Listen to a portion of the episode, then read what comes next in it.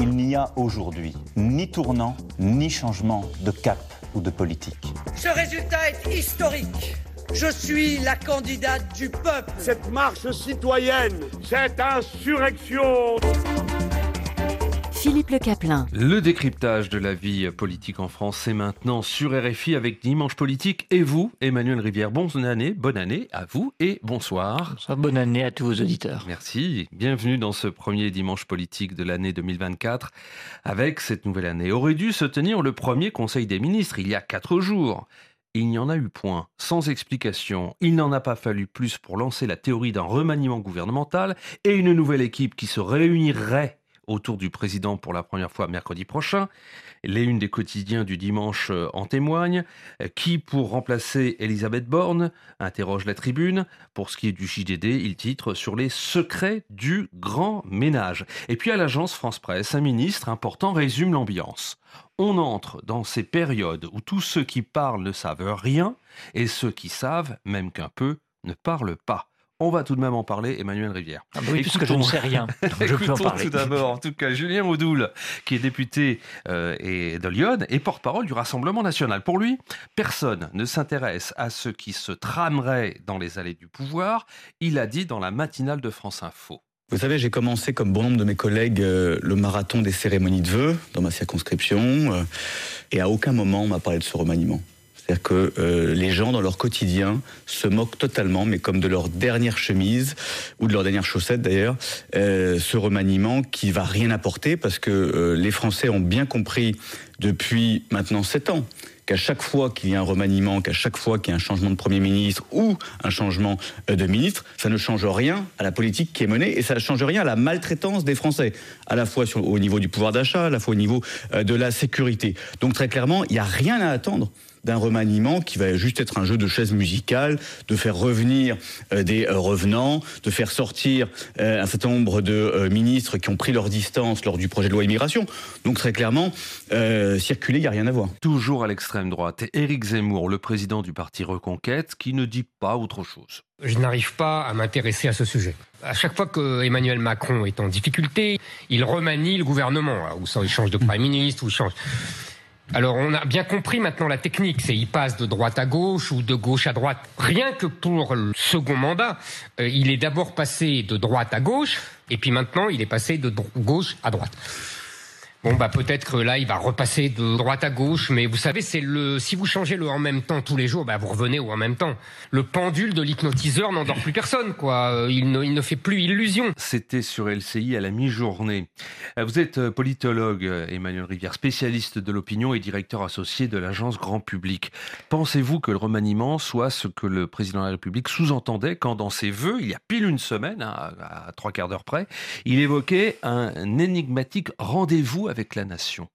Oh non, je ne crois pas que le remaniement soit le grand rendez-vous avec la nation. Sinon, il faudrait craindre que la nation pose un lapin au président, euh, parce que c'est probablement parce que il est mis derrière cette euh, hypothétique attente d'ailleurs d'un euh, rendez-vous, mais en tout cas ce que le président de la République en tête, j'imagine, quand il parle de grand rendez-vous, c'est une réponse au, profond euh, malaise démocratique dont on a eu maintes fois l'occasion de parler ici et euh, auquel il a eu euh, des tentatives d'ailleurs plus que des, des, réponses avec d'abord le grand débat, ensuite le, CNR, le Conseil national de la refondation, plus récemment les rendez-vous de Saint-Denis qui n'ont pas été des, des, grands succès, mais c'est pas en changeant les personnes, y compris à Matignon, je pense qu'on répond à cette attente d'autre chose dans la manière de faire la politique.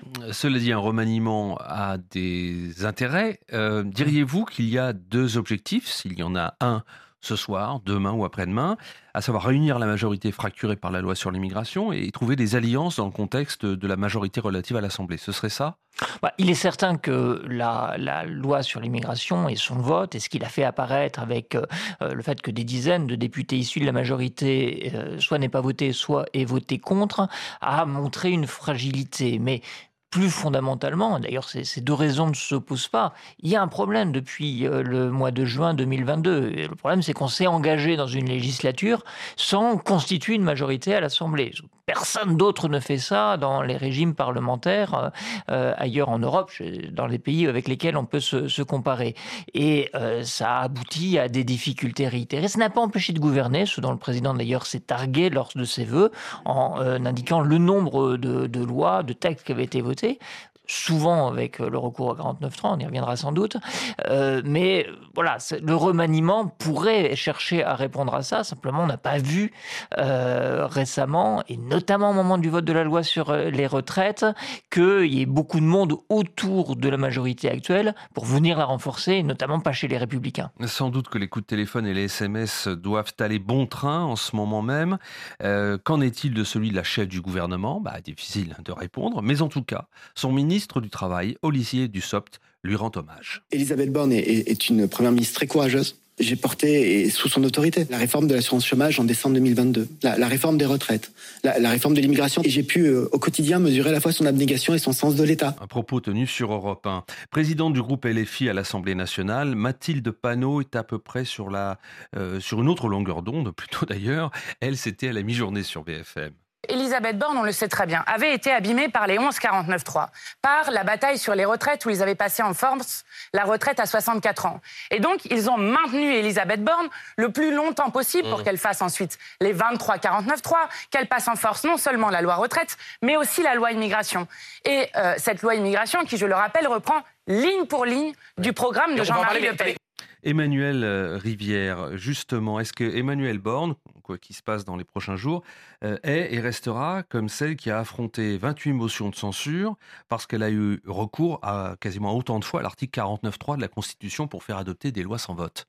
Quand on regarde ce que disent les enquêtes d'opinion aujourd'hui à son sujet, il y a les deux tiers des Français qui réclament euh, son départ. Mais en fait, ça correspond aux deux tiers des Français qui, de toute façon, se déclarent mécontents ou déçus de la politique qui est menée par l'exécutif euh, à l'heure actuelle. Alors, c'est sûr qu'il y a eu deux temps pour Elisabeth Borne. C'est-à-dire qu'au moment de sa nomination, il y avait un, intérêt euh, sur ce qu'elle pourrait peut-être incarner mieux que le président de la République, une capacité dans le cadre d'une assemblée qui, où pas de majorité, à euh, fédérer, à trouver des compromis. C'était un peu l'attente des Français, d'ailleurs, au lendemain euh, des élections législatives, qu'on trouve des compromis. Mais c'est vrai que bah, son euh, nom est finalement marqué parce qu'elle était en première ligne, parce qu'elle était celle qui, à l'Assemblée nationale, demandait le recours au 49.3, parce qu'il reste dans l'esprit des Français cet article qui permet donc de, de passer sans vote et d'affronter des mentions de censure, un acte d'autorité qui a, un écho peu démocratique dans l'oreille de, nos concitoyens. Ça, c'est sur la forme de l'exercice du pouvoir. Sur le fond,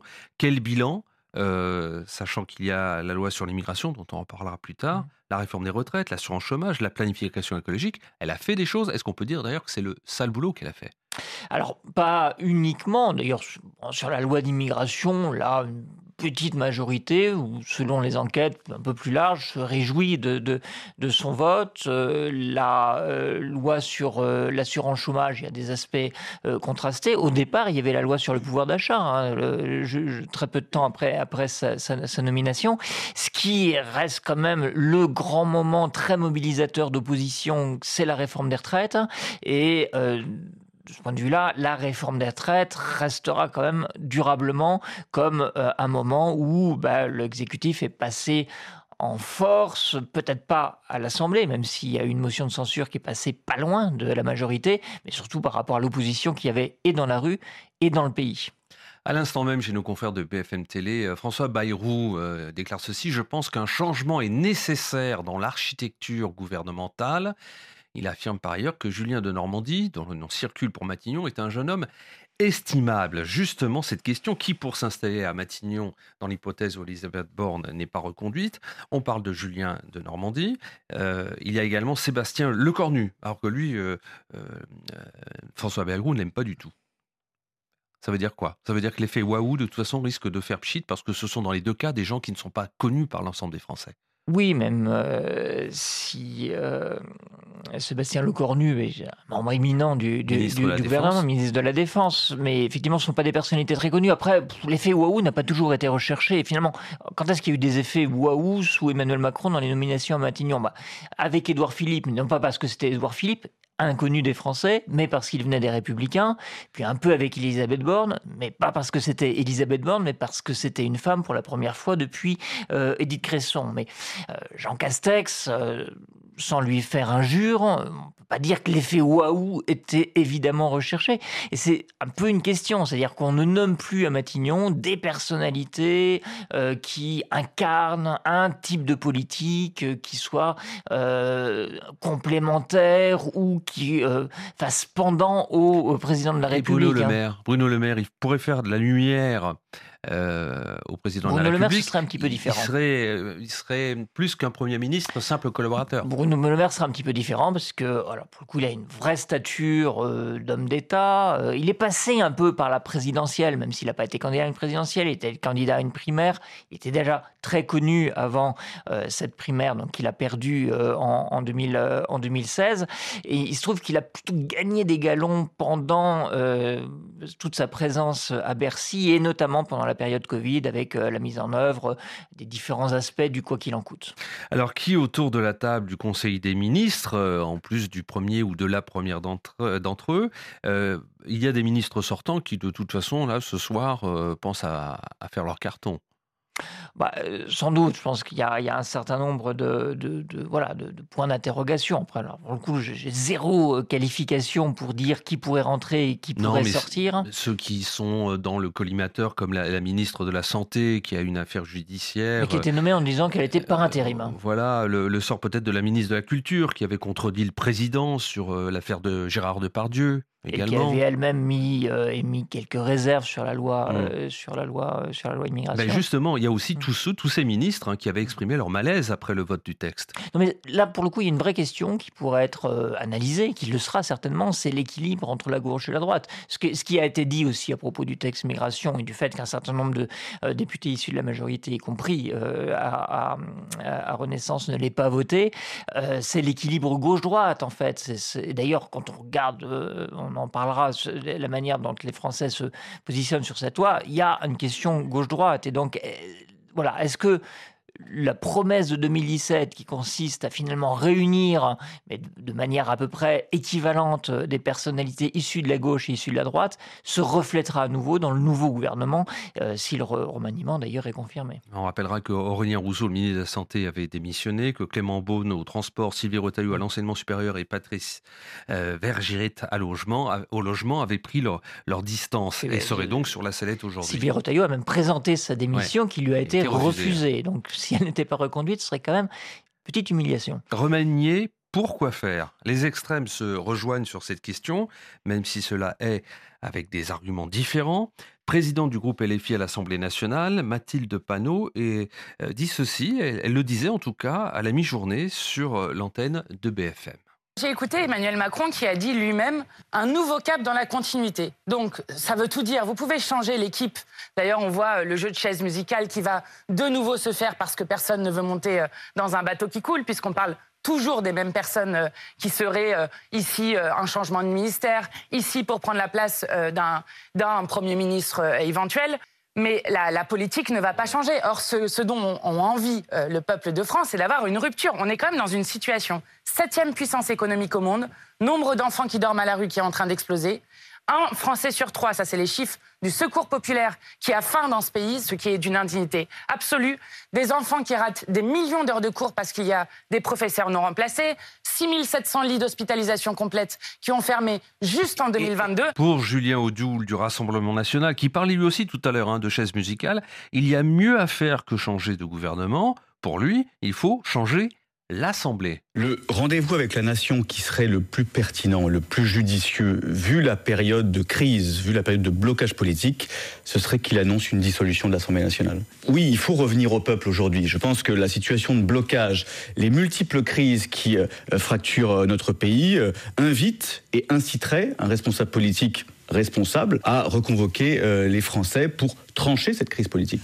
Je ne pense pas que l'Assemblée fonctionne quand vous avez une gouvernance par 49-3 où la représentation nationale se fait tordre le bras à chaque texte important. 23e 49-3, ce qui est un mépris inouï. Ce n'est pas normal de gouverner par 49-3. Et aujourd'hui, on voit bien que ni la majorité, ni le président de la République n'ont de soutien et d'assises dans le pays. Vous êtes Emmanuel Rivière de l'agence euh, Grand Public. Euh, vous pensez que changer de chef de gouvernement sans changer de politique, euh, cela est possible Et ça reviendrait du coup à, mener une opération cosmétique sans réelle portée politique? Effectivement, je, suis l'opinion publique depuis à peu près 30 ans et j'analyse depuis cette période les effets notamment des, des remaniements. J'ai longtemps dit, un remaniement sans changement de Premier ministre, ça n'a quasiment aucun effet sur l'opinion. Mais maintenant, je dis, un remaniement y compris avec un changement de Premier ministre, ça n'a pas beaucoup plus d'effet. Euh, en fait, c'est aussi la, conséquence de la présidentialisation du régime. Les gens ne sont pas dupes. Ils savent bien que c'est l'Élysée que, que tout se décide. Alors, il faudrait que le Premier ministre, que Emmanuel Macron, ou la Première ministre que Emmanuel Macron se choisirait, incarne un, un changement de politique. Et ça, on le verra vite. Philippe Le Caplin. Le dernier combat politique de 2023 a été la loi sur l'immigration. Elle reste dans tous les esprits et tous les commentaires. Ce matin, sur Europe 1, le ministre du Travail a donné un chiffre, celui du nombre de personnes qui, à la faveur du texte adopté dans la douleur, vont pouvoir être régularisées alors qu'elles travaillent dans des métiers comme, comme cuisine, vigile ou femme de ménage. Olivier Dussopt. Nous estimons qu'il y a environ 10 000 personnes par an qui pourront en bénéficier. Et, de qui parlons-nous? Nous parlons d'hommes et de femmes qui travaillent et qui ont des contrats de travail. Ils sont en situation irrégulière. Très souvent, ce sont des personnes qui ont signé leur contrat de travail à un moment où ils avaient un titre de séjour. Et ce titre de séjour n'a pas été renouvelé. Et très souvent aussi, ce sont des hommes et des femmes qui travaillent dans des métiers en tension. On a aujourd'hui 7% de chômage, un peu plus, et nous avons encore 350 000 emplois vacants et des secteurs qui peinent à recruter. Au niveau national, c'est 26% des emplois qui sont occupés par des étrangers non européens alors que la moyenne des emplois en France occupés par des non-européens, c'est 3,5%. Donc nous avons besoin de cette main-d'œuvre. Sur la chaîne Info, il a été demandé à Éric Zemmour, président de Reconquête, de réagir à l'annonce de ce chiffre. Il ne reste de cette loi que la régularisation de clandestins. Et les gens qui ont voté pour cette loi ont d'abord voté pour la régularisation des clandestins. C'est à la main des préfets. Donc en vérité, les préfets pourront euh, être plus larges. Ces gens-là, une fois qu'ils seront régularisés, ils vont faire venir leurs femmes, au singulier ou au pluriel. Ils vont faire venir leurs enfants, ils vont faire venir leur grand-mère, leurs cousins, qui eux-mêmes iront chercher une femme au bled pour la ramener, parce que vous savez, la famille c'est sacré. Donc comme la famille c'est sacré, les 10 000 vont se transformer très vite en 50 000. Emmanuel Rivière, l'adoption de cette loi immigration a provoqué euh, bien des polémiques dont les Français ont été spectateurs. Mais est-ce qu'ils en sont acteurs? Autrement dit, est-ce pour eux un sujet de préoccupation? L'immigration a été toutes ces dernières années un sujet de préoccupation parmi d'autres hein, et pas particulièrement en croissance. Ça l'est devenu en revanche euh, cette année, alors euh, avant euh, le, débat sur la loi à la faveur de certains événements, mais plus encore après et après le déclenchement du débat sur la loi immigration, ce qui prouve qu'il y a aussi un effet d'agenda là. mais pour rester sur le thème qui vient d'être évoqué, parmi les dispositions de la loi, d'ailleurs les représentations que les Françaises font de, l'immigration, il y a plutôt une ouverture hein, à l'idée que des gens qui viendraient en France pour y travailler, euh, y aurait euh, leur place. Le printemps donnera lieu à la campagne électorale en vue des européennes de juin. L'immigration sera-t-elle un thème majeur quand on regarde ce qui se passe aux portes de l'UE oui, à l'échelle européenne, dans les enquêtes euh, dans les 27 pays, on voit que l'immigration est un thème euh, qui progresse et qui non seulement progresse, mais plutôt est mis à l'agenda européen comme étant un sujet finalement qui est qu'il est plus pertinent de, traiter euh, à l'échelle européenne. Hein. On peut être préoccupé par l'immigration et être, de ce point de vue-là, favorable à des politiques euh, concertées. Maintenant, c'est un des enjeux des européennes, c'est la capacité à mettre à l'agenda un certain nombre de sujets, et c'est vrai que c'est très inégalement réparti, ce sujet de l'immigration, selon les, les camps politiques. C'est un sujet finalement secondaire chez les électeurs de gauche, parmi d'autres chez les électeurs du centre et un sujet majeur chez les électeurs de droite. Donc, euh, et parmi les autres sujets qui sont de nature européenne, il y a aussi la question de la santé depuis le Covid. Il y a évidemment la paix en Europe et la situation internationale. Et puis, il y a la question climatique qui est aussi, elle, euh, de nature européenne. Merci pour ces analyses et commentaires. Emmanuel Rivière, politologue, spécialiste de l'opinion et directeur associé de l'agence Grand Public.